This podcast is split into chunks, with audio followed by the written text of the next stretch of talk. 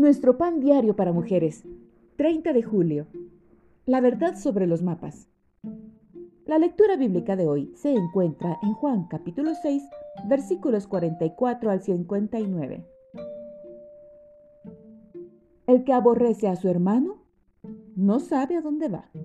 Primera de Juan capítulo 2, versículo 11.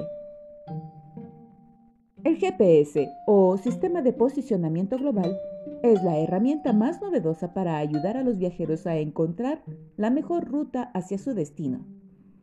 Pero mi esposo y yo todavía viajamos a la antigua usanza, con mapas. Como Jay suele ser el conductor, está preestablecido que yo haga la tarea de copiloto. Por lo general, no tengo problemas para orientarme. Pero cuando el automóvil está en movimiento, me despista aunque sé a dónde quiero llegar. No puedo determinar la mejor manera de hacerlo si no nos detenemos para averiguar dónde estamos. Necesito orientarme. Lo mismo se aplica a nuestra vida espiritual. Cuando tratamos de descifrar el camino que el Señor quiere que transitemos, necesitamos detenernos y orientarnos. Si no lo hacemos, es probable que terminemos perdidos en lugares situaciones o relaciones interpersonales indeseadas.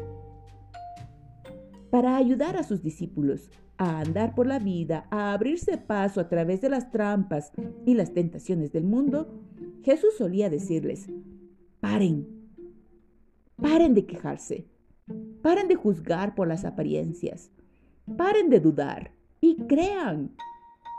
Para seguir a Jesús a menudo tenemos que ponerle freno a ciertas prácticas equivocadas. Al depender de su guía, aprenderemos a ir por el camino que Él afirma que es el correcto.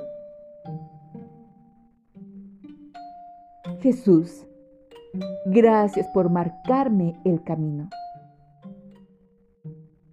El camino de Dios es el sendero correcto.